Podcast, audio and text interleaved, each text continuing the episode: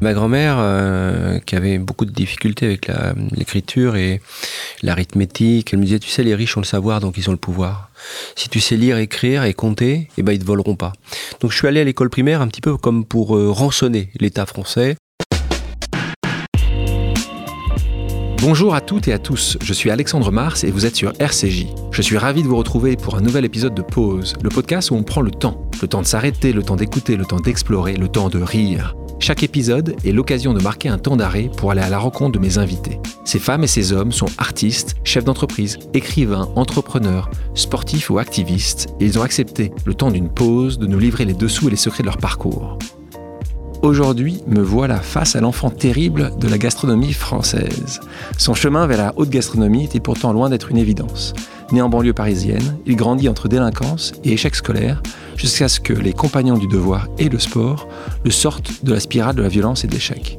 Après un service militaire au Liban, retour en France où il enchaîne les petits boulots avant que la cuisine ne l'appelle. De commis, il devient chef de grand restaurant où il assoit sa renommée jusqu'à être choisi en 2010 pour diriger le restaurant du Palace parisien, le Mandarin Oriental. Iconoclaste et passionné, il a hérité de sa jeunesse une force de caractère et une humilité en rupture avec le milieu du luxe dans lequel il évolue. Peu importe que ses techniques soient moléculaires, déstructurées ou avant-gardistes, pour lui, la cuisine se résume à un lien naturel et social qui peut rassembler les hommes. En chef engagé, il œuvre pour une génération en quête de repères et lutte pour que la cuisine ne soit pas synonyme de désastre écologique. Le temps d'une pause, il revient avec nous sur son parcours atypique depuis les quartiers difficiles jusqu'aux plus belles tables françaises, tout en évoquant la réinsertion professionnelle, l'impact écologique et la solidarité. Bonjour Thierry Marx. Bonjour. C'était un peu long euh, cette introduction parce qu'il y a beaucoup de choses à dire sur toi, mais comment tu vas déjà? Euh, Je vais bien, je vais bien, une petite douleur à l'épaule à cause du judo, mais ça me rappelle que je suis vivant. En préparant l'émission, j'ai vu tous les qualificatifs sur toi. Enfant terrible, électron libre, disruptif, militant. Si tu devais en choisir qu'un, ce serait lequel? Et électron libre. Électron libre parce que dans la liberté, il y a une forme euh, de choix, de verticalité et euh, d'assumer euh, la rectitude de ses choix. Donc c'est peu un électron libre. Alors on ne fait pas toujours les bons choix, mais donc je crois à ça. Et électron libre parce que j'aime cette idée de la verticalité et l'idée de l'horizontalité, verticalité et rectitude de mes choix. Et de les assumer pleinement. Et puis euh, horizontalité, être à angle droit, euh, solitaire et solidaire finalement, c'est ce qui me qui me plaît dans électron libre. Ici, d'une famille juive polonaise, tu es né en 1959 dans le 20e arrondissement de Paris. Ton papa travaillait dans le bâtiment, ta maman était laborantine. Mm. Tu grandis d'abord dans la cité du 140 Ménilmontant. À quoi ressemblait ton enfance? Ah, c'est une enfance euh, très discrète. On était, euh, il y avait le traumatisme de la guerre encore pour mes grands-parents. Mon grand-père avait été arrêté en 42 et euh, il s'était échappé, mais son frère avait été déporté, donc c'était compliqué. Donc on, travaillait beaucoup à être très discret dans la cité. On avait toujours peur d'une quelqu'un qui frappait à la porte. Enfin, c'est comme ça. Donc une famille très hum, taiseuse comme ça. On parlait pas beaucoup. Et puis le 140, c'était c'était les communautés. Donc c'était le voyage permanent c'est-à-dire que je descendais euh, la rue Ménilmontant, euh, je passais par la rue du Laos, la rue du Cambodge, la rue de la Chine, je descendais à Belleville, on arrivait dans les pays du Maghreb, parce que euh, les premières les premières vagues migratoires liées au Maghreb étaient là. Ensuite, on descendait encore plus bas, on voyait les premières vagues de l'Asie du Sud-Est qui arrivaient dans ce quartier. Donc un, quartier très cosmopolite et en même temps très attractif où il n'y avait pas de peur parce que euh, chaque communauté euh, respectait l'autre. Euh, les disputes se faisaient autour de, jeux de dominos, mais pas plus. Et il y avait une, forme d'harmonie hétéroclite, s'il y a une possibilité de dire hétéroclite et harmonie, mais dans ce quartier qui me plaisait beaucoup. La fracture a été de le quitter. Un peu plus tard, tu vas le quitter, on va y revenir. Là, déjà, tes études, à ce moment-là, pas, c'est pas forcément ton, ton fort. D'ailleurs, tu disais que même aller à l'école primaire, c'était ah. Alors l'école primaire, j'y suis allé euh, grâce à ma grand-mère. Euh, je voulais pas y aller, ça me plaisait pas du tout. J'imaginais pas qu'on puisse m'enfermer pendant pendant 6 ou 7 heures. Et, euh, et ma grand-mère, euh, qui avait beaucoup de difficultés avec l'écriture et l'arithmétique et toutes ces choses qu'elle n'avait pas pu apprendre à l'école, alors elle me disait, tu sais, les riches ont le savoir, donc ils ont le pouvoir. Si tu sais lire, écrire et compter, eh ben ils te voleront pas. Donc je suis allé à l'école primaire un petit peu comme pour euh, rançonner l'État français de ce, de ce que l'État français pouvait me devoir. Et donc je vais, je vais suivre euh, rue Pelleport une scolarité euh, pas dans les meilleurs mais pas dans les plus mauvais. Parce que je comprends ce que je fais. D'ailleurs ma grand-mère tous les tous les samedis me donne 5 francs parce que c'était le franc encore à l'époque et elle me disait tu me ramènes la monnaie. Et j'étais assez fier de pouvoir compter la monnaie et de lui rendre son argent. Donc je, sentais qu'il fallait euh, aller à l'école primaire parce que ça avait du sens. Mais c'est intéressant ce que disait ta grand-mère quand, quand elle te dit si tu ne sais pas lire écrire ou compter tu vas être volé. Avec un peu de recul aujourd'hui est-ce que tu considères qu'elle a raison, que que, oui, que, que, la connaissance permet de te protéger? Bien sûr, bien sûr. Non, non, mais je considère qu'elle a toujours raison et que peut-être que hum, son extraction sociale euh, extrêmement modeste euh, lui donnait encore raison parce qu'elle avait vécu ça sur le terrain. Et je le vérifie encore aujourd'hui. Plus la, la, connaissance se dégrade, plus la violence s'installe, plus la misère s'installe. Et, et c'est un combat du quotidien à mener pour que les gens s'instruisent d'une façon ou d'une autre. Mais en tout cas, il faut que les gens s'instruisent pour devenir des hommes libres. C'est c'est les grandes phrases de Victor Hugo, mais il faut, il faut tenir ça pour, pour une vérité, parce que euh, tout ce que je vois aujourd'hui dans la dégradation, un, de la misère sociale, elle est liée à une misère souvent culturelle, et euh, elle vous fait suivre le premier gourou qui passe. C'est extrêmement dangereux. Donc là, tu parles d'extraction, toi, tu vas quitter 140 Ménilmontant et tu pars dans la cité du Bois-l'Abbé, à Champigny-sur-Marne. Là, tu es, au collège. Donc là, ça se passe pas euh, vraiment comme euh, certainement tes parents imaginaient. Tu es, toujours pas un fan de l'école, mais là, tu même euh, vas arrêter euh, et tu, tu, vas, tu vas arrêter les frais. Tu, tu faisais quoi tes journées si tu n'allais pas Alors, forcément à l'école? c'est, c'est, Hélas, les choses n'ont pas vraiment changé, mais je peux raconter les miennes de, de journées de l'époque. C'est-à-dire que je comprends pas le collège, je comprends pas son fonctionnement. Changer de classe, d'abord, c'est pas un vrai collège pour moi, parce que c'est pas des, une école avec des murs. C'est, euh, c'est des préfabriqués. On est dans des préfabriqués, on est voire même dans des algécos euh, pour suivre nos cours, donc on, ça fait pas sérieux. On nous attendait pas. En fait, on nous attendait pas, on n'était pas accueillis. Les profs ressemblaient plus du tout aux profs que j'avais pu, à connaître à l'école primaire, euh, rue, rue Pelleport. Donc, je comprends pas, j'adhère pas. Et euh, quand on n'adhère pas, bah, on vous propose une transition. Donc, pas une vraie scolarité. Et puis, quand je demande... Euh, quand je demande à faire l'école hôtelière, parce que ça me passait par la tête comme ça, on me dit c'est pas pour des gens comme vous. C'est pas le fait de, cette réponse-là qui me choque encore aujourd'hui, mais j'étais vexé pour mes parents qui, avait, qui faisaient tout ce qu'on leur demandait et, j'étais, je trouvais ça gênant. Donc mes journées, elles, elles, elles étaient de rentrer dans le collège et puis de trouver une subterfuge pour en sortir très très vite et en fin de semaine d'aller euh, arracher dans les boîtes aux lettres avec des copains euh, les avis d'absence qu'il qui y avait. Donc après, dès qu'il commence à faire beau, bah, c'était, euh, on déambulait dans la cité, c'était un peu la bande du haut contre la bande du bas, quoi. En gros, c'était c'était ça. Et puis on voyait s'installer beaucoup de euh, beaucoup de propositions qui étaient des propositions assez malsaines, quoi. Je veux dire. Mais et quand et donc quand tes parents se rendent compte de ça, et en particulier ta grand-mère, elle, mm. quand elle voit ça, ta grand-mère, que toi, elle qui te poussait pour pour apprendre, ouais. pour des connaissances. Comment elle a réagi par rapport à ça bah, Il a fallu qu'il y ait un clash à un moment donné dans, dans, la cité. Heureusement, euh, j'ai croisé la route euh, du judo et du judo club de Champigny et le cadre éducationnel du judo m'a beaucoup apporté parce que je comprenais le mécanisme, faire pour apprendre. Donc euh, ça, ça me sert encore aujourd'hui. Euh, mais il y a quand même eu dans ces quartiers où c'était des quartiers d'opposition extrêmement fortes, où il fallait marquer le territoire, à un moment donné des clashs qui ont été euh, plus que dangereux. Donc euh, où on pouvait même par mois, il laissait sa vie. Donc, euh, ma grand-mère m'a fait revenir dans le 20e et euh, elle me disait quand tu, quand tu étais petit, tu passais devant chez Ganacho et tu voulais faire boulanger. Ganacho qui est l'inventeur de, de, de, la, la de la Gana. Et, et, du coup, euh, je me suis rappelé de ça. Elle s'est rappelé de ça. Elle me dit tu voulais être cuisinier pâtissier sur un bateau. Je sais pas si on pourrait faire une, une analyse freudienne là-dessus. Je sais pas, mais en tout cas. Euh, C'était ça. Et à quel âge tu Oh bah j'ai toute ma petite enfance. Ma grand-mère, je lui disais déjà ça. Je veux être cuisinier pâtissier sur un bateau. Bateau probablement pour foutre le camp du quartier. Euh, cuisinier pâtissier parce que une fois par an, j'aidais ma grand-mère. Il y avait une grande fête de famille euh, et j'ai aidé ma grand-mère à ce moment-là. Mais euh, j'avais gardé, elle avait gardé ça à l'esprit et du coup, elle a, elle a cherché euh, des apprentissages, un apprentissage possible. Et mon grand-père, qui, qui, était compagnon d'Edouard, euh, m'a proposé d'entrer en formation chez compagnon d'Edouard. Donc là, les compagnons vont être très utiles.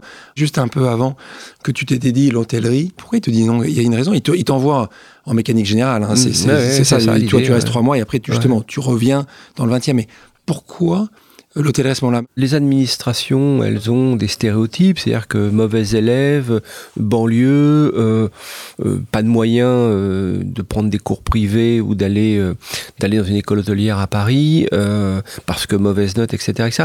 Tout était, en fait, je faisais partie de ces personnes qui cochaient jamais les bonnes cases.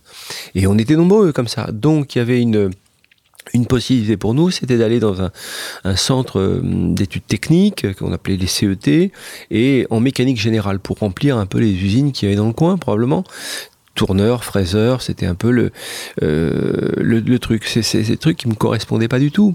Mais euh, ce qui était gênant, c'est qu'on vous dise qu'on dit c'est pas pour des gens comme vous et on commençait à faire de ces quartiers on stigmatisait déjà beaucoup on stigmatisait je dirais pas par, probablement par erreur plus que par bêtise d'ailleurs parce que c'était le système qui était comme ça. C'est pas forcément les hommes qui sont à mettre en cause.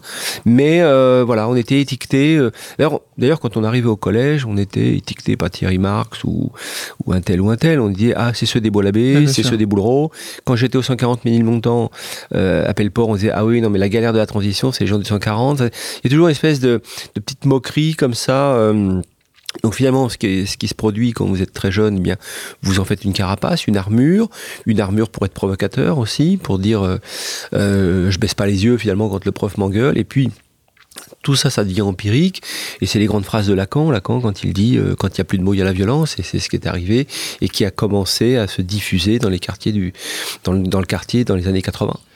Donc là, donc on revient à l'âge de 15 ans, c'est jeune, tu deviens donc, euh, tu intègres les compagnons du devoir, et donc tu obtiens les CAP euh, pâtisserie, chocolatier, glacier.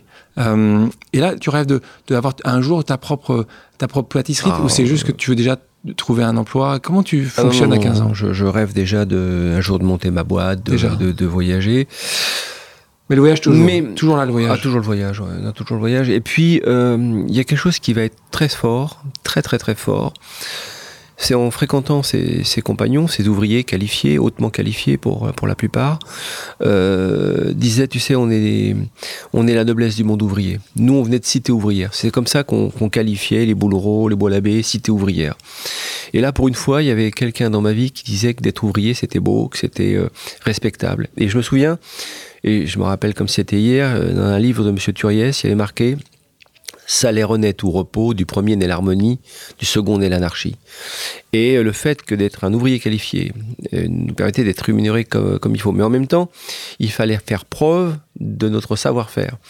Et puis des phrases simples que me donnaient toujours les compagnons des devoirs, si tu sais ce que tu veux, tu montres ce que tu vaux. Et euh, voilà, ce sont des phrases valises, ça veut tout dire et rien dire, mais en tout cas, ça m'a porté et j'avais l'impression d'appartenir à une force, à une véritable taxe force du monde ouvrier et de faire partie, comme le disaient certains, de l'élite du monde ouvrier. Et là, ça, me donnait une forme d'appartenance extrêmement forte, extrêmement hum, rassurante probablement, extrêmement rassurante, qui, qui m'a construit, vraiment qui m'a construit, puis des choses qu'on ne sait pas expliquer. Euh, la parole donnée, euh, euh, la solidarité, la fraternité des hommes, en nous expliquant que la fraternité, c'était pas de porter l'autre, c'était d'aider l'autre à s'épanouir. Et je pense que ça a marqué fortement au plus profond de moi-même ma vie. En tant qu'administrateur de Paris 2024 et fan de sport, je suis convaincu que le sport peut apporter énormément et c'est un vrai cadre vertueux. Tu racontes toi-même qu'il t'a aidé à t'en sortir puisque tu nous parlais du judo, mais ce qui se passe à l'époque à Champigny, hein, c'est que tu as le judo et la boxe, c'est parce que c'est là où ta maman se dit qu'il va falloir aussi un petit peu te donner des... Et puis apprendre aussi à combattre, c'est dans la, dans la vie. Hein. Euh, plus tard, tu fais aussi du kendo, du MMA. Mm. Euh, justement, tu nous racontes ta, première, ta première rencontre avec un, avec un tatami. Qu'est-ce qui se passe à ce moment-là? Est-ce que tu vois ça? Ah, Ça aurait pu être le foot. Euh, non, mais euh, j'aimais pas le foot vraiment, j'étais nul, je jouais mal dans la cour, je jouais mal sur les stades, j'étais pas bien. J'étais, euh, voilà, on était toujours à avoir envie d'en découdre, mais en même temps, on avait peur du monde des, très grands euh, qui étaient dans la cité. C'était vraiment des fois d'une violence absolue. Donc là, je rencontre un judoka, Cataneo, la famille Cataneo, et Gilles me dit, bah viens au judo parce que c'est bien beau de jouer les marioles comme ça dans la rue, mais viens au judo. Ma mère me dit, bah ouais, il a raison parce que il y a des sports où on a le droit de se battre et c'est autorisé. Donc, voilà. était assez pragmatique. Et du coup, euh, je vais au judo, j'arrive sur un tatami. Euh, je pense qu'il faut uniquement découdre et, cramponner le type en face, mais c'est pas du tout ce qui se passe. C'est le corps, euh, la tête et, et, le corps qui, qui fonctionnent. Donc, il faut vraiment donner un peu de stratégie, d'intelligence à tout ça. c'est les premiers échauffements, les premières. voilà, je comprends qu'il va falloir apprendre des techniques. Et euh, la grande force des gens comme Sudre, des gens comme euh, Cataneo, c'est de nous dire attends, il y a des techniques à apprendre, c'est pas si grave. Euh, c'est faire pour apprendre. Donc, le, le, mode uchikomi à la japonaise. Et, et, voilà, et ça me plaît. Et puis, comme il y a des temps morts aussi dans mon planning, je vais à la boxe. Et je vais au ring Montreuillois. Et euh, le ring Montreuil, bah, il y a un monsieur qui était le papa de Lucien Rodriguez, qui était champion du monde de boxe, qui nous emmenait euh, avec sa 4L. Il passait dans les, dans les cages d'escalier, il nous prenait, il nous emmenait euh, à la boxe jusqu'à la porte Saint-Ouen. Et on montait tous dans l'arrière de la 4L. Je sais pas si on pourrait le faire encore aujourd'hui. Et on allait boxer, boxer chez Jover. Alors moi, j'étais plus, plus dans le monde du judo. Puis dans dans le monde du judo, je me suis fabriqué un monde. Un monde de samouraïs, un monde complètement fantasmé sur un pays que j'allais découvrir où on reculait pas jamais, on était un, soldat valeureux. Enfin, je m'invente une vie euh, en parallèle de la cité où mes copains sont plus dans Bruce Lee et les westerns. Et il était une fois dans l'Ouest et moi je suis dans Charles Bronson et Inspecteur Harry et moi je suis plus dans Miyamoto Musashi, quoi. Donc c'est ça l'histoire.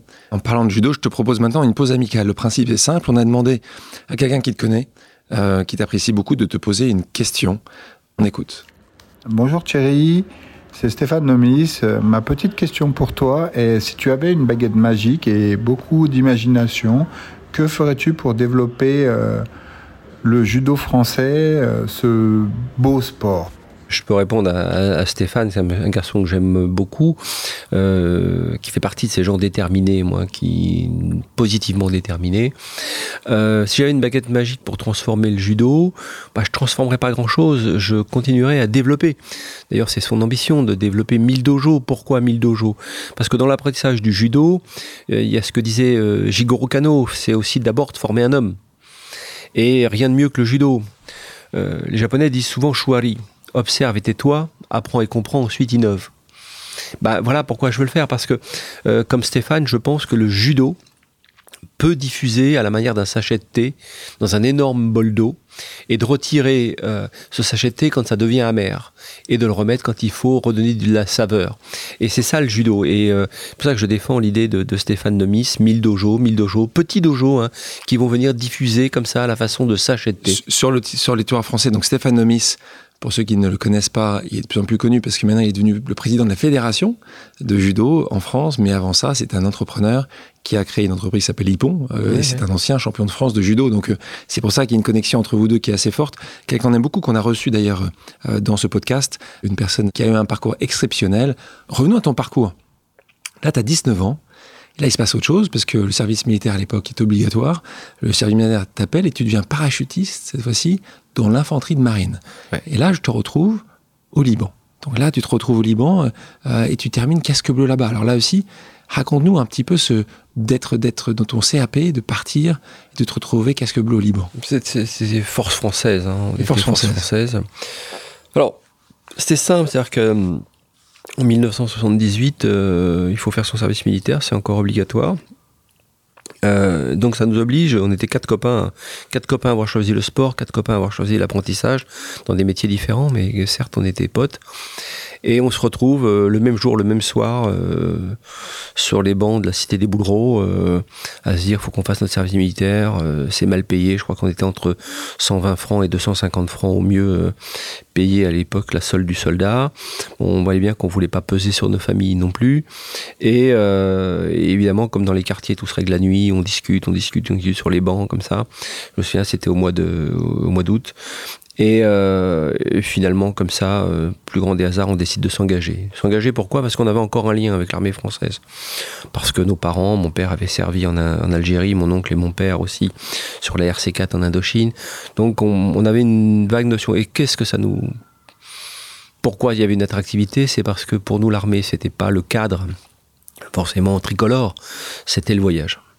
Et euh, donc on est allé au ce qu'on appelait à l'époque un CDAT, qu'on appelle un CIRFA maintenant, et au CDAT, euh, on a fait une demande d'engagement, euh, un copain dans la marine, moi et les trois autres dans l'armée de terre. Et, et je me souviens que le, le jeune sous-officier, le jeune officier qui nous reçoit me dit mais qu'est-ce que je foute d'un pâtissier quoi, en gros. Et il me dit tu fais du sport au moins? Je dis bah oui je fais du judo. Il me dit bah le judo ça c'est très bien. J'avais fait championnat de France à l'époque. Il me dit bah troupe de marine.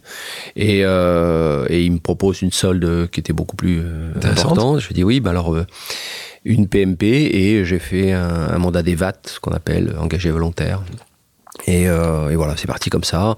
Euh, Qu'est-ce qui se passe quand j'arrive? Ben, Je me sens bien parce que c'est très sport, sport, sport. Euh, c'est c'est carré, c'est vraiment carré. Et, euh, et puis, je me laisse gagner par euh, cette envie du sport, du, du, du soldat ultime. Euh, Je retrouve un peu les- l'esprit l'esprit samouraï hein, de, de- Oui. de mon adolescence. Et puis, euh, puis voilà, les copains, la chambrée, la compagnie, tout ça, ça fait que ça parle. Alors évidemment, j'étais pas fan de, du cadre, du cadre du casernement. Parce que ça c'était un petit peu rugueux, mais euh, par contre aller sur le terrain, ça c'était un truc qui me plaisait beaucoup. Quand tu retournes en France, et je te cite, hein, tu, tu reviens en morceaux. Donc là, c'est une période Ouais. euh, de ta vie où tu as enchaîné les petits boulots. Tu fais vigile, transporteur de fonds, manutentionnaire. Ouais. Je pense que j'en oublie quelques-uns. Non, non, Euh, c'était assez carré autour du, man- autour du transport de fonds, Ouais, parce que t'étais- j'ai beaucoup travaillé pour la sécurité. euh. T'es- T'es costaud. Et là, tu te remets finalement à la cuisine? Assez alors d'abord, euh, alors euh, pas rapidement, euh, euh, je gagne un peu d'argent euh, dans les métiers de la sécurité, euh, mais pas suffisamment, euh, mais quand même. Et là, je décide parce qu'une une copine de l'époque me dit non mais t'écris mal le français, euh, tu fais des fautes tout le temps. Enfin, C'est sympa ta copine. donc. mais ouais, sympa. mais bon, c'était quand même euh, irritant, mais euh, révélateur. Et du coup, je, je m'inscris au cours du soir euh, au lycée Hélène Boucher à Paris euh, pour passer le brevet des collèges que j'avais pas. Donc je passe très rapidement le brevet des collèges avec un groupe d'élèves issus de la diversité, hein, comme moi, sur une diversité absolue, mais tout le monde avait un projet de devenir travailler dans une banque, euh, chauffeur de bus, rentrer dans la police. Enfin, tout le monde Vous avez avait un tous une projet. raison pour passer le brevet des collèges. Euh, tous une raison pour passer le brevet des collèges. Du coup, euh, on passe tous le haut la main le brevet des collèges. En même temps, c'était pas très compliqué. Mais les profs étaient très sympas. Et ils nous disent, mais vous devriez vous inscrire au baccalauréat. Alors là, pour nous, le baccalauréat, c'était quand même un univers. On, est, on dit, mais si, si, on va vous aider, on va vous aider. Et finalement, ce groupe se solidifie, devient un véritable bloc d'entraide. Et on passe le baccalauréat. Et finalement, tout le monde l'a eu.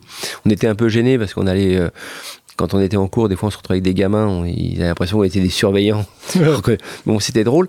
Et puis, euh, et puis là, évidemment, ça, ça a cristallisé beaucoup de choses chez moi. Et je me suis dit, ce pays, la France, euh, ils auront, il n'aura jamais rien pour moi. Je suis pas, euh, je coche pas les bonnes cases. Euh, Pourtant, t'avais avais passé ton bac. J'avais passé mon bac, J'avais euh, pourtant. j'étais euh, euh, j'avais fait mon, mon apprentissage de CAP, donc j'avais repris un peu mon boulot de CAP, mon boulot dans la dans la restauration. Du coup, j'ai décidé de partir, de quitter la France. Et il y avait un magazine qu'on achetait euh, par le prisme d'un journal qui s'appelait François à l'époque, qui s'appelait Migration. Et j'envoie des timbres, on me renvoie le magazine, je, je regarde ce qu'il y a le plus loin. Donc il y avait les îles Kerguelen, il y avait ça. Et puis je vois un truc, cherche boulanger pâtissier euh, en Australie, je signe, la réponse arrive très très vite avec un fax où les, les- la page s'effaçait au fur et à mesure qu'on les recevait, c'était une horreur. Et euh, on m'embauche à Sydney. Donc je pars à. Sydney. Je me rappellerai toute ma vie parce que je pars à Sydney, euh, j'ai un pull à col roulé, un pantalon, euh, une petite valise, il n'y a quasiment rien dedans et je tourne pas la tête, je me démonte pas. Ils avaient envoyé le billet d'avion, je pars. Escale à Singapour. Euh, C'était l'horreur parce que j'arrive avec un col roulé, un pantalon euh, extrêmement épais en velours. T'as dû, t'as dû Je- perdre je- quelques kilos là de, je, de je- sueur. je transpirais à mort. J'arrive à Sydney, bah, j'ai trois mots d'anglais, quoi, pas, pas plus. Et je vis dans une Salvation Army. Euh, et comme je vis dans une Salvation Army, je me, demande euh, au chef si je peux pas gagner un peu plus. Il me dit oui, mais comme tu es français, tu dois connaître la cuisine, ce que je connaissais pas du tout à l'époque. Et du coup, il me place au service des banquets. Donc je faisais la nuit, je faisais euh, boulanger-pâtissier, mais je fabriquais des tonnes de pain de mie, on ne faisait pas autre chose, et des brioches. Et la journée, j'étais au service des banquets. Donc j'avais double salaire, donc j'ai pu me loger. Et donc c'était un hôtel là? C'était euh, un hôtel qui s'appelle le Regency Hotel à Sydney. Et, euh, et puis au bout d'un moment, euh, je croise un type qui me dit Mais attends, tu viens faire de la cuisine, toi, en, en Australie, les meilleurs sont chez toi. Et il avait raison, ça s'est resté dans un coin de ma tête. Je suis rentré, j'ai passé mon CAP en candidat libre à l'école Béliard, Porte Saint-Ouen. Je il n'y avait plus de moyens, donc on avait un poulet pour 8, euh, il n'y avait pas d'argent pour euh, cette formation, mais j'obtiens mon CAP. Et euh, je vais me présenter chez des grands chefs parce qu'on m'explique que le CAP, ça sert à quelque chose, mais pas vraiment. Il faut une valeur ajoutée, de travailler avec un, un type très connu, et ça, ça va m'aider. Et je vais, par le plus grand air, je fais un raccourci, mais euh, je vais me présenter chez Bernard Loiseau. Euh, évidemment, Bernard, le chef Bernard m'embauche pas, mais, euh, mais il me raconte, il m'invite à déjeuner. C'est simple, c'est quand même dingue. Ah ouais, il m'invite à déjeuner. Je me rappelle de tout. Je dis non, mais j'ai pas les moyens. Il me dit non, mais je t'invite. Et il m'a invité. Il y avait un monsieur qui était là qui s'appelait Georges Pralu. Et, euh, pourquoi, et tu penses, pourquoi tu penses qu'il t'invite à ce moment Pourquoi tu penses qu'il prend le temps avec toi? Je sais pas. J'ai jamais compris. Parce que c'était beaucoup d'argent hein, de manger chez, chez le chef Bernard. Et je goûte tout, la crème d'ail, euh, les cuisses de grenouille, je me rappelle du menu euh, comme c'était hier. Et j'arrive à... Je, pense qu'à un moment donné, les planètes s'alignent. Je ne sais pas pourquoi, quand on, a, euh, quand on est quelqu'un de positif et qu'on va de l'avant, euh, je pense que les planètes s'alignent. Et puis j'arrive à Paris, je vais me présenter dans un restaurant qui s'appelle La Marée, on m'embauche pas. Et je vais me présenter chez Taïwan, trois étoiles Michelin. Le chef était Claude Deligne, le chef Claude, formidable. Et il me dit, mais oui, je cherche un commis, tu arrives d'où? Et je dis de chez Bernard Loiseau. Oh, ce qui n'était pas, ce qui n'était pas totalement un mensonge. Pas un mensonge et qu'est-ce qui n'est pas totalement vrai non plus. Et il m'a dit bah, demain 8h. Évidemment, je suis arrivé à 6h30 du matin, j'ai attendu euh, une veste impeccable et je voyais bien que j'étais à la ramasse. Et il me colle dans, un, dans une partie, comme on dit en cuisine euh, où je me débrouille, je recopie les recettes au fur et à mesure, je les dessine parce que là, il n'y a pas Google, il n'y a rien, donc aucune recette ne traîne. Et, euh, et le chef euh, Claude Deligne va me mettre le pied à l'étrier. Je pense qu'il a détourné du regard mon CV en disant bon, si c'est ce qu'il veut, il va montrer ce qu'il vaut là encore une fois. Et euh, je me suis bagarré pendant un an euh, chez Taïwan et ensuite euh, il m'a dit écoute t'es trop vieux pour que je te garde. Puis je pouvais pas raconter mon passé types où je pouvais pas leur dire écoute je viens de passer euh, trois ans et demi euh, chez les parents enfin et, du coup euh, je m'inventais une histoire et ça pouvait pas durer donc c'est quoi l'histoire que tu t'inventais à ce moment-là? bah je m'inventais tu t'es resté 5 ans en Australie? apprentissage ouais que j'avais bossé en Australie que j'avais travaillé chez Tetsuya c'était faux. Et puis je m'inventais aussi des t'as longtemps dit que tu étais chez l'oiseau? Tu l'as longtemps gardé ce? Non non non bah après je, détournais la conversation hein, parce que c'était ça pouvait être compliqué. Ma, ma grande crainte c'est que Bernard Loiseau un jour viennent, euh, viennent manger chez Taillon. mais euh, ce n'est jamais arrivé. C'est jamais arrivé. Mais euh, en tout cas, il me l'a pas dit. Tu l'as raconté ça Oui, bien sûr. Et Madame Loiseau aussi que je vois régulièrement. Mais le, le, truc c'était ça. Et à un moment donné, le chef Claude me dit, bah écoute. En fait, il m'a construit un CV. Il, il m'a dit, tu me mets cinq noms sur un papier et tu me dis chez qui tu veux travailler. Donc je suis allé à la FNAC euh, Avenue de Wagram qui venait d'ouvrir. J'ai regardé les noms de chefs sur euh, Goemio et sur le Michelin, mais sur le Michelin je trouvais pas le nom des chefs. Donc euh, sur le Goemio je trouvais le nom des chefs.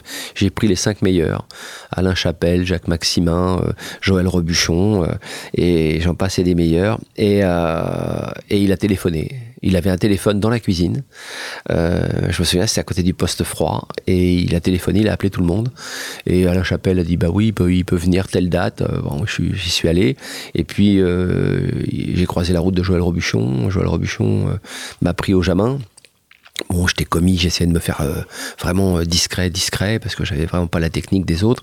Et puis, mais je dessinais beaucoup comme je venais de la pâtisserie, le dessin c'est un peu notre base de travail, donc je, je, faisais beaucoup, beaucoup de croquis et le chef Robuchon s'est toujours rappelé de mes croquis. Et je lui dis, mais il me mais un jour, il vient près de moi, il me dit Mais tu parles anglais? Je dis euh, J'ai passé un peu de temps en Australie, mais euh, je parle pas couramment. Euh. Il m'a dit Parce que tu veux pas aller au Japon Je comprenais pas le rapport avec l'anglais et le Japon. Et il m'a permis d'aller une première fois au Japon.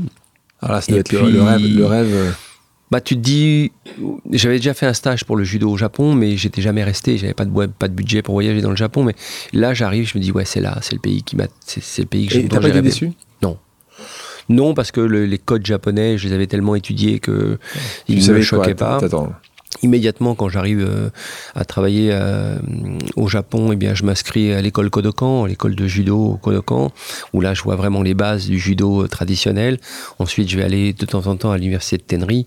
Qu'est-ce que quand ils t'envoient là-bas, ils t'envoient pour faire quoi, Joël La cuisine. De la cuisine, mais euh, je vais pas rester dans la maison euh, Robuchon, enfin, dans l'hôtel Okura. Je vais travailler pour un autre groupe euh, japonais. Et euh, je Il devais débauche comment c'est possible? Il non, non, il me débauche, pas. C'est que moi, c'était une, mission très très courte. D'accord, euh, tu voulais rester là-bas. je voulais rester là-bas. Donc j'ai signé un contrat avec une société japonaise qui m'a obtenu les papiers. Et comme j'étais un peu étudiant, un petit peu étudiant, je disais que j'étudiais à l'école Kodokan. Bon, bah on m'a facilité un, un visa étudiant-travail. Parfait. Et, euh, et du coup, j'ai découvert la culture japonaise, j'ai découvert euh, le bouddhisme, le shintoïsme, et puis euh, je, je, je sais pas pourquoi c'est là, et cette relation à la nature, l'homogénéité de ce peuple, euh, et puis tout ce que j'apprenais sans le comprendre, c'est-à-dire que euh, j'étais obligé de tout traduire, donc c'était compliqué, et je, je, je pense que je suis rentré, et je rentre encore vraiment dans cette, euh, Mais cette culture. là, tu te retrouves euh, reine des cuisines de l'hôtel 4 étoiles le Cheval Blanc de Nîmes. Et puis là, première étoile. Ouais, alors il y avait une première étoile qui était tombée, euh, je la raconte parce qu'elle était très rapide à, à Montlouis-sur-Loire, et puis Montlouis-sur-Loire, je suis pas chez moi, enfin vraiment. euh, euh, donc moi, je voulais devenir chef et chef d'entreprise. hein. Et puis là, on me propose un, deal assez sympa d'avoir un mandat de gestion sur un sur hôtel très beau qui avait été dessiné par Jean-Michel Villemotte, plein cœur de la ville de Nîmes, mais avec beaucoup de, contradictions. C'est-à-dire qu'il y avait une contradiction politique parce que personne ne voulait cet hôtel, il avait coûté très cher aux contribuables euh, nîmois. Et puis des, des- différentes- donc on va être en cogestion finalement avec euh, euh, le groupe de, de Régine à l'époque et, euh, et ce que je pouvais faire moi. Et là évidemment première étoile. À toi. À moi, voilà. Et Ah, Raconte-nous, deux secondes, parce que, encore une fois, nos auditrices, nos auditeurs, ils peuvent pas imaginer. C'est, tu le sais, tu sens que ça va arriver, tu, tu te poses la question. Et puis même, moi, ça m'amuse aussi. Ça me rappelle le fameux film, tu sais, avec Louis de Funès, pour ceux qui l'ont vu, je crois que c'est l'aile de la cuisse, où, Ouais. où, où tu sais pas si euh, il Ouais. vient, qui vient, comment tu vas être noté. Comment ça se passe? Tu peux nous raconter un petit peu? Ça Alors, se passe comme ça? Tu sais quand ils viennent te voir ou tu sais pas? Non, non, On- non, j'ai jamais su. C'est des, euh, des clients inconnus C'est des clients inconnus. mystères. euh, Pour le guide Michelin, c'était des clients inconnus. Euh, J'avais rencontré une fois le directeur du Michelin qui m'avait entre entre aperçu comme ça, mais c'était de façon très discrète. Et euh, j'arrive à Nîmes et je propose là pour le coup vraiment ma cuisine. C'est-à-dire que au départ j'étais un petit peu dans le copier-coller de ce que j'avais vu ailleurs, et là je propose vraiment ma cuisine. Et ce qui va m'aider le premier mois, c'est que je vais prendre une critique euh, très dure du guide Goemio qui dit euh, Thierry Marx, grande demain peut-être, mais on retrouve quand même l'éternel nougat glacé vu chez un tel, vu chez Monsieur Robuchon. Et là, je suis tellement vexé que je me dis non, non, si je dois être critiqué, je vais être critiqué sur ce que je fais, Ma cuisine. sur ma cuisine. Et là, je commence à faire vraiment ma cuisine avec euh, probablement beaucoup d'erreurs, beaucoup de... Mais en tout cas, c'est moi. C'est ce que je pense par rapport au terroir dans lequel je suis, par rapport à plein de choses. Et, euh, et la première étoile tombe. Et la première étoile tombe, c'est extraordinaire parce que quand elle tombe, euh, je reçois des tonnes de courriers de Paul Bocuse, de Georges Blanc, de, de plein de gens qui sont pour moi des, des repères, euh, euh, des repères dans la profession. On m'invite partout. Je suis une énigme. Comment j'ai pu devenir chef et chef d'entreprise euh, Mais en même temps, j'étais pas encore chef d'entreprise parce que parce que je vais me casser la figure quand Ouais. même économiquement. Quelque temps après, tu vas prendre cet échec en plein dans la tête où tu, tu, Ouais. tu l'as. Raconte-nous, donc, comment ça, tu le vois arriver? Tu le vois arriver que, que ça va. Ouais. Ben, tu le vois arriver parce que d'abord. C'est euh, l'association qui marche, qui qui ne fonctionne C'est pas? l'association qui fonctionne pas vraiment. C'est euh, euh, le concept, c'est quand même un concept très saisonnier. Euh, je dépense beaucoup d'argent euh, parce que je maîtrise pas forcément euh, toutes les règles euh, qu'il faut pour euh, calculer le bon ratio, les bonnes choses, manager le personnel. euh, Il y en a beaucoup trop et pas au bon moment, etc., etc. Et là, euh, ça va être une descente aux enfers parce que finalement l'établissement va fermer. Euh, des dettes, effectivement, et puis la banque, euh, euh, en ayant une dette abyssale, bah, on se retrouve euh, sans chéquier, sans carte bancaire, sans... et on se dit, euh, bah, c'est cuit quoi. Quoi, en combien de temps? An, deux ans Tu te Un an, tout un en haut et tout en bas. un an, euh, euh, j'étais un an tout en haut et un an tout en bas. Et là, les gens, ils, ils te parlent encore. Ils... Ouais, ouais, ouais, ouais non, les Nîmois ont été formidables. Euh, non, mais partez pas. euh, donc, mais je j'ai pas d'autre choix que de partir. Partir. Et euh, bah voilà, retour en Asie.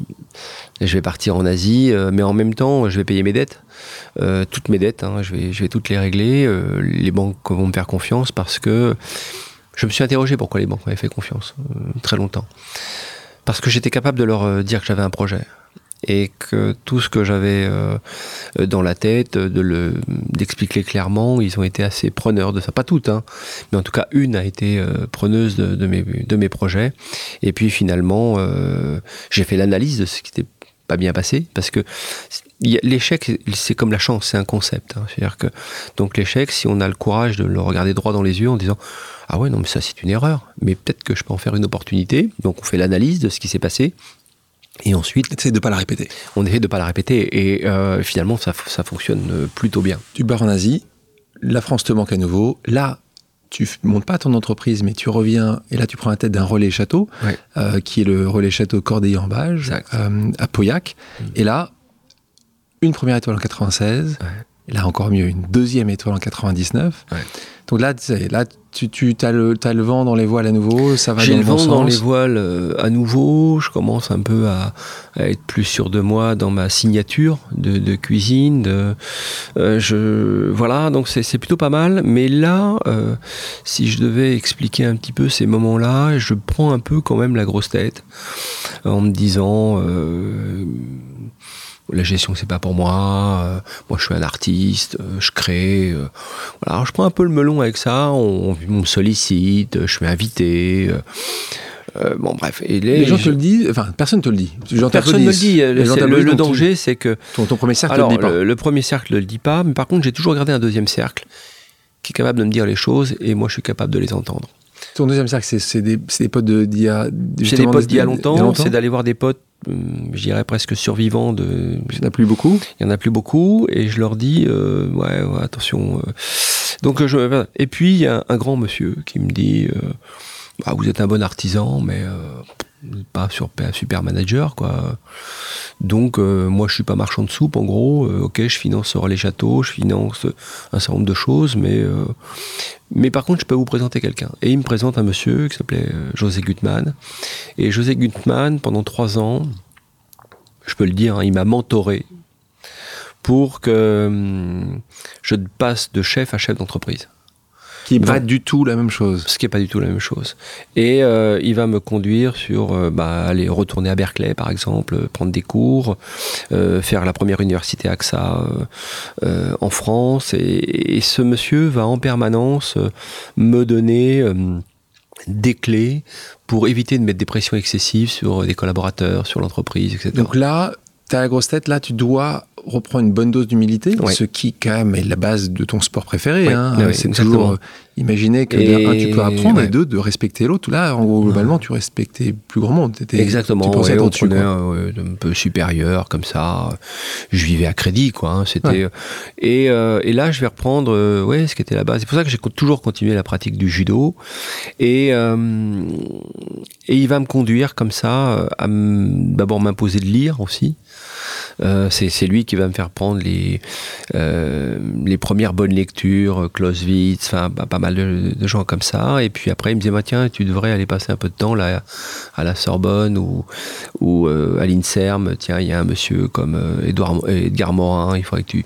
Et je vais suivre les, les cours d'Edgar Morin sur la pensée complexe et tout ça. Donc il va m'ouvrir, ah, tiens, mais lis ça. Et il va, il va construire comme ça pendant trois ans. Et là, je sens que je bascule dans chef et chef d'entreprise. À quel moment c'est à ce moment-là, c'est juste après là où que tu commences à t'intéresser de plus en plus à cette cuisine moléculaire, à justement devenir le porte-parole, à justement avoir ton. Tu parlais tout à l'heure de ta propre cuisine, c'est ta signature qui arrive, c'est à ce moment-là à peu je près? Vais, je vais je vais répondre, c'est un petit peu après, mais je vais répondre à ça parce que c'était très important. Il, il, faut se rappeler le, du contexte. Le contexte, c'est euh, je suis en plein ramp-up, je suis chef de l'année. Euh, on est en quelle année là? On est en 2004. Et euh, je suis chef de l'année. Euh, c'était important pour toi ça? Oui, c'était important parce que c'était un repère incroyable. Et sort une couve du Times. Il sort vraiment une couve, une couve du magazine du Times qui dit euh, la gastronomie française, en gros, elle est morte. la créativité est ailleurs c'est une brutalité absolue. J'ai pas 40 ans, euh, je prends, euh, j'ai 40 ans, mais je prends ça en pleine poire. On est toute une génération à prendre ça en pleine poire. Et je me dis non, euh, il faut, aller voir ce qui se passe. Et donc je reprends un petit peu la route. Je fais des congrès à Saint-Sébastien où je rencontre Eston Blumenthal, je rencontre David Scabine, je rencontre euh, Ferran Adria et, je me dis mais ces types ont tout compris. Ils ont créé un véritable laboratoire de recherche et développement comme l'industrie et donc ils hybrident d'autres cerveaux pour réfléchir sur la gastronomie. Et à mon retour, je, me lance euh, à corps perdu dans cette gastronomie moléculaire. J'écris un livre qui s'appelle Planète Marque, cuisine, structure et des structures et euh, je m'entoure de plein de gens pour m'aider euh, et, notamment un monsieur qui s'appelait David Edwards, euh, qui est avec l'université de Harvard. Et je bosse là-dessus à fond. Et je comprends que très rapidement que la gastronomie moléculaire, c'était pas une tendance de cuisine, pas du tout. Que c'est simplement euh, un outil pour continuer à progresser et comprendre un peu mieux les choses. Sinon, on range tout dans la tradition et ça veut plus rien dire. Mais je déstabilise tout, tout le monde. Donc euh, je pars euh, avec un laboratoire de recherche je commence à rencontrer Raphaël Aumont, on crée le CEFIC, le Centre français d'innovation culinaire, on crée la première chaire universitaire autour de la gastronomie et c'est ça, mais là je perds les guides, je perds tout le monde parce que hum, la créativité en France, mais c'est la créativité partout dans le monde, c'est comme ça, c'est que vous êtes franc-tireur, donc vous allez prendre beaucoup de coups. Et euh, vous prenez beaucoup de coups parce que vous dérangez des cercles établis par d'autres, avec par moments à juste raison, hein, dans, dans, leur époque, mais euh, Donc tu perds tes étoiles à ce moment-là? Je perds pas mes étoiles, on m'en donnera pas d'autres. Je suis espoir 3 étoiles pendant 2 ans. tu, sais que tu l'auras jamais. Et non. Et, euh, et, parce que je pense qu'on a raison trop tôt. Et euh, mais je me dis tant pis, j'assume, j'y vais.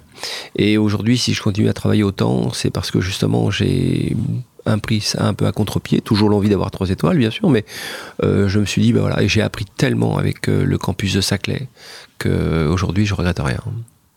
Donc là, notre grand tournant dans ton parcours, on est en 2010. Tu prends la tête de la restauration de ce palace, euh, le mandarin oriental. Comment tu as ce poste? Euh, Même chose, explique-nous, est-ce qu'il y a, y a un appel d'offres? Vous êtes cinq grands chefs à pouvoir postuler? Ils viennent te chercher? Ça se passe vraiment comme ça? Non, non, exactement. Il y a un appel d'offres. On est dans shortlist, on doit être trois, euh, pas plus, hein, trois chefs. Tu sais qui est en face de toi? Je sais à peu près. Hmm. globalement, j'avais pas beaucoup de chance. Globalement. Euh, c'était vraiment des pointures. Hein. Euh, mais euh, il y, a un parcours très intéressant chez Mandarin Oriental. C'est on doit, quand on est embauché à un poste de responsabilité, on doit présenter un, développement stratégique de son service sur trois ans. Et on doit démontrer ce qu'on va apporter en posture managériale. Et euh, j'avais bien bossé mon dossier euh, en anglais avec, euh, avec tout ce que j'avais appris avec José Gutmann et sur la partie stratégie développement, euh, stratégie développement sur le food and beverage à l'international. J'avais euh, déjà mon agence, ma propre agence qui travaillait, agence qui s'appelle TM4, et du coup j'étais assez, assez convaincu d'aller présenter mon dossier à Londres. Et puis après le PDI, PDI, je vais expliquer ce que c'est, mais c'est en gros quelqu'un qui va décrypter ce que vous avez dans la tête Bon, c'est toujours euh, très ambigu. Euh, je me souviens d'un grand dirigeant qui me disait, mais moi, si je faisais, euh, si je passais le PDI, je l'aurais pas. mais donc, je passe mon PDI et puis, je pense que pour les autres chefs, l'entretien s'était pas forcément bien passé. Qui était bien préparé. Donc là, tu, tu l'as. Ta participation à l'émission Top Chef est un autre moment important parce que c'est vrai que là, on voit bien la télévision. Quand tu as vu la télévision, ça te fait, ça te permet d'être reconnu auprès du grand public en plus que par tes pairs. T'avais hésité avant d'accepter cette aventure ou non, tu, as vite compris que c'était, ça allait être pour toi un, bon tremplin de reconnaissance? Je, vais, je vais répondre en deux phases. Euh, première fois à la télévision pour moi, c'est complètement par hasard, c'est 2006, envoyé spécial. Euh, suite à un article dans Libération euh, où en fait la journaliste s'interrogeait sur comment un type comme moi ait pu devenir chef et chef d'entreprise. Et donc je raconte ça, ça fait un envoyé spécial. Et dans l'envoyé spécial, évidemment, euh, quand ça sort, je me suis livré. Pendant les six mois d'enquête, je me suis un peu livré et je reçois énormément de courriers, mais vraiment énormément de courriers. Et je me dis, qu'est-ce que je vais pouvoir faire pour les miens? Et c'est à ce moment-là que j'ai commencé à réfléchir. Euh, à réfléchir à ce que je pouvais faire pour les miens. Donc euh, pour moi, pour aider les autres, c'était de les former les former à devenir chef et chef d'entreprise. Et, euh, et, on a créé la première école comme ça, euh, grâce à, un envoyé spécial. C'était à Blanquefort, mais j'avais pas de moyens. Très peu de moyens, vraiment. On, on était à la limite du chaos euh, tous les trois mois. Et euh, quand on m'a proposé Top Chef, je me suis dit, euh, waouh, génial. Je fais Top Chef. Euh, je savais pas qu'on allait me garder 5 ans d'abord, parce que je suis quand même pas très bon. Et, euh, et là, il y a une visibilité. De fou. Incroyable. et donc, pour ouvrir les écoles, il suffit que je mette un écran publicitaire euh, et dire voilà qui même me suivent. Et effectivement, bah, on monte la première école grâce à cela. Je rencontre un grand chef d'entreprise qui va financer une partie de notre démarrage parce que je faisais Top Chef et que j'étais un peu en visibilité. Voilà, la notoriété, euh, c'est bien qu'on s'est partagé aussi. donc là, c'est un point très important. Je le disais dans l'introduction, tu es un chef engagé. Qu'est-ce que je veux dire de nos jours un chef engagé? En particulier aujourd'hui, tu veux redonner la chance à ceux qui en ont moins, ceux qui sont loin euh, du bassin de l'emploi, ceux qui sont en mm. qui doivent être en formation. Donc, euh, tu parlais de ces écoles-là euh, qui aujourd'hui s'appellent cuisine mode d'emploi. Est-ce que tu peux nous en parler un petit peu C'est quoi le principe de base de ces de ces écoles-là? Combien tu en as aujourd'hui? C'est quoi ton objectif? Là aussi, tu es chef d'entreprise, c'est entrepreneur social, mais tu es aussi chef d'entreprise sur ce projet-là. D'abord, je vais, je, vais, je revenir sur les raisons de tout ça. C'est, euh, je crois pas qu'il y ait de quartier ou de personnes faites pour l'échec. J'arrive pas à me, à me défaire de, de, de, de cela.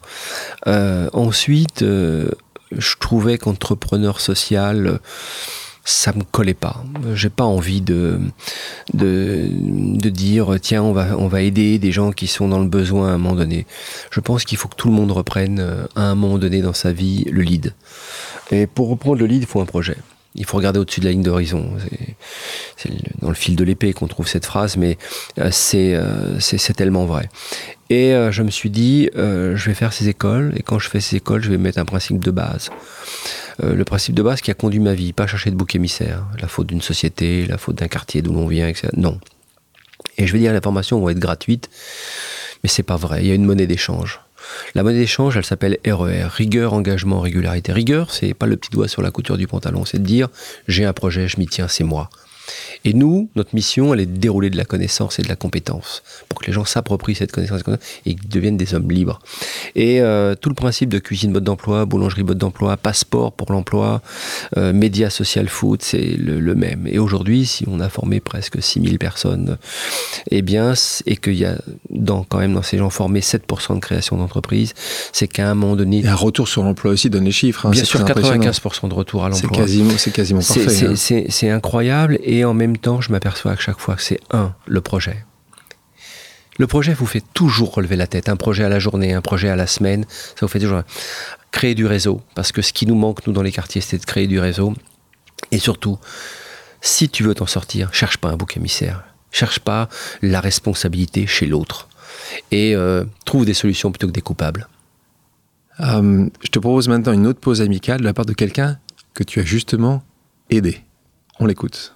Bonjour chef, c'est Leïla Blondeau de la formation CME Paris et aujourd'hui formatrice. Ma question est la suivante. Quel est votre secret pour pouvoir continuer à monter en compétences et innover?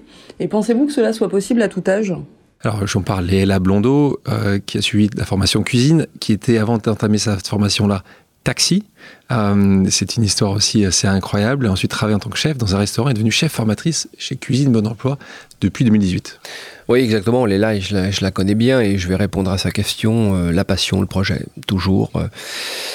Encore une fois, je vais, reprendre les phrases qu'on m'a enseignées chez les compagnons des devoirs. C'est euh, si tu sais ce que tu veux, tu montres ce que tu vaux, y vas, tu, tu te poses pas de questions. Donc, moi, j'ai une technique très simple et je, l'emploie pour les jeunes gens et puis déjà pour des gens des fois qui sont aussi dans un âge avancé. Je dis qu'est-ce que tu veux faire? C'est quoi le projet? Me raconte, me parle pas d'histoire de diplôme. Le diplôme, c'est la conséquence d'un projet. Qu'est-ce que tu veux faire? Boulanger. Ah, boulanger. Cuisinier. Très bien. Pourquoi faire? Bah, Un mon resto. Euh, je serai un ou une chef connue. Très bien. Ok, mets-toi là, à neuf pas. On va tracer une cible et tu vises avec une balle de tennis dans le cœur de ton projet. Tu vas voir, ça marche avec détermination. Évidemment, ça marche jamais. Bon, approche-toi un peu, c'est pas grave. Premier bac, deuxième bac. Et puis d'un coup, on est tout près de la cible. On se dit, j'ai eu de la chance. Non, il y a forecast, prévoir quelque chose, l'imaginer, et ensuite mettre les backcasts nécessaires, les étapes nécessaires pour arriver à se dire. Et je leur dis, mais tous, une fois dans votre vie, vous dites j'ai eu de la chance. Mais non, analysez cette chance. La chance est un concept. Vous avez mis des choses en place qui ont fonctionné.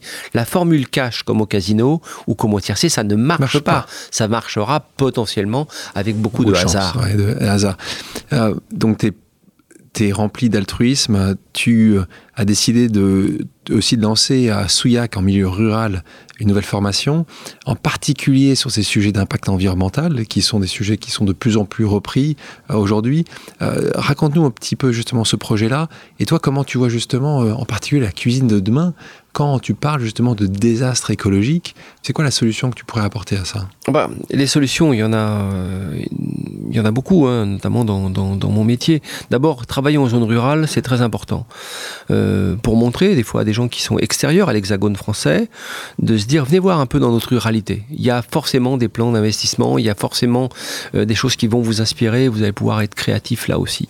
Ça, c'est important de le dire. Ensuite, euh, plutôt que d'avoir des éléments de langage, il y en a beaucoup dans mon métier, je les ai beaucoup utilisés, mais D'ailleurs, cette crise, et euh, je parle souvent d'Edgar Morin, mais les crises nous apprennent tellement. Euh, je me suis dit, il bah, faut peut-être arrêter avec les éléments de langage. On va faire. Donc je me rapproche de gens comme Pierre Veille et qui font Bleu Blanc Cœur. 20 ans de travail. 20 ans de travail. Aujourd'hui, l'élément de langage, ça suffit pour faire. Alors, moi, je me suis dit, bah, je vais pas être bio. Je vais être HQE haute qualité environnementale. Je vais mesurer dans mes entreprises mon impact social et mon impact environnemental. Donc dans toutes les entreprises que je monte aujourd'hui, je veux 70% de gens qui euh, arrivent du secteur professionnel que je connais bien, et on a 30% de personnes qui sont en inclusion. Et la mécanique fonctionne. Ça, c'est notre impact social. On crée dans l'économie sociale. On se dit quoi? On se dit ce que disait Marx, ce qu'écrivait Marx. Marx, il disait, le capitalisme est efficace, il n'est pas juste. Bah, je prends ce qui est efficace du capitalisme, je le rends plus juste, plus juste. Impact social, impact environnemental. Quand j'achète mes produits aujourd'hui, j'achète directement dans une GAEC par Bleu Blanqueur. Je mets 5 ans à mettre ça en place. C'est très compliqué de casser des réseaux, des systèmes qui ont été mis en place bien souvent par la grande distribution. Alors, soit je me fâche avec la grande distribution, soit je me mets d'accord avec la grande distribution. Et finalement, on arrive à avancer comme ça. Aujourd'hui, quand on voit tout le travail de Bleu Blanqueur, on se dit, mais c'est génial. Qualité de la terre, qualité des herbages, qualité du bétail, bien-être animal. Donc, c'est de la santé globale, la gastronomie. Donc, l'impact social et l'impact environnemental n'est pas une variable d'ajustement dans mon métier. On va terminer avec une dernière pause amicale, avec quelqu'un qui, justement, est un porte-drapeau de, du monde de demain, de cas sur la, sur, la, sur, le, sur, la, sur la nourriture et surtout sur le gaspillage alimentaire, Lucie Bache, qui est la, la cofondatrice de Too Good To Go. Bonjour Thierry, j'espère que vous allez bien. Euh, j'ai une question pour vous aujourd'hui. Je, voulais, je sais que vous créez beaucoup d'écoles et que vous investissez beaucoup dans la formation des jeunes et notamment euh, défavorisés. Aujourd'hui, on a un enjeu de taille euh, pour la restauration. Euh, et du coup, ce que j'aimerais vous demander, c'est quel rôle pour la restauration et notamment pour la gastronomie pour faire prendre conscience au plus grand nombre de l'urgence climatique. Merci à vous, à bientôt. Non, merci Lucie, je la, je la connais bien. Euh, Too Good To Go, j'ai adhéré euh, tout de suite et ah, à la personnalité de Lucie, et ce qu'elle faisait, ce qu'elle qu'elle développait, c'était avec une intelligence incroyable. Faire prendre confiance, c'est faire. Toi, tu es toujours là-dedans. C'est, tu, et euh, c'est ce que j'ai dit pour le. Faut faire. c'est ce que j'ai dit pour le sachet de thé. Euh, c'est, euh, c'est diffuser, diffuser et pas et pas risquer que ça devienne amer. Et c'est ce que je reproche bien souvent à un discours politique, soi-disant écologique, qui à la fin du discours vous donne juste envie d'avoir un gros 4x4 et de traverser Paris avec un moteur diesel. C'est, c'est ça qui est fou. Je pense qu'il faut diffuser dans toutes les couches de la population pour dire non non, c'est notre planète. Il y en aura pas deux. C'est ce que nous dit Thomas Pesquet à chaque fois. Chaque fois qu'il revient de voyage, quand on parle avec lui, il nous dit il n'y a pas deux planètes, il va falloir faire vraiment gaffe. Donc devenez flexitarien, ne stracisez pas la viande, mais devenez flexitarien, etc. Ce que tu vois, tu es devenu, puisque tu es devenu bien flexitarien, sûr, Thomas Pesquet, tu avais travaillé. Et je travaille toujours. Tu travailles sur, sur, sur, ces, sur ces plats pour qu'il y ait des, bons plats quand mais, euh, mais pour faire prendre conscience, c'est diffuser tout le temps, quotidiennement, H24, te dire non, bah non, bah oui, fais du tri sélectif, améliore ça, bon, allez, vas-y doucement, mais fais-le. On va faire une pause musicale. Quelle est ta chanson culte, Thierry Marx Les oies sauvages. On va en écouter un extrait. Les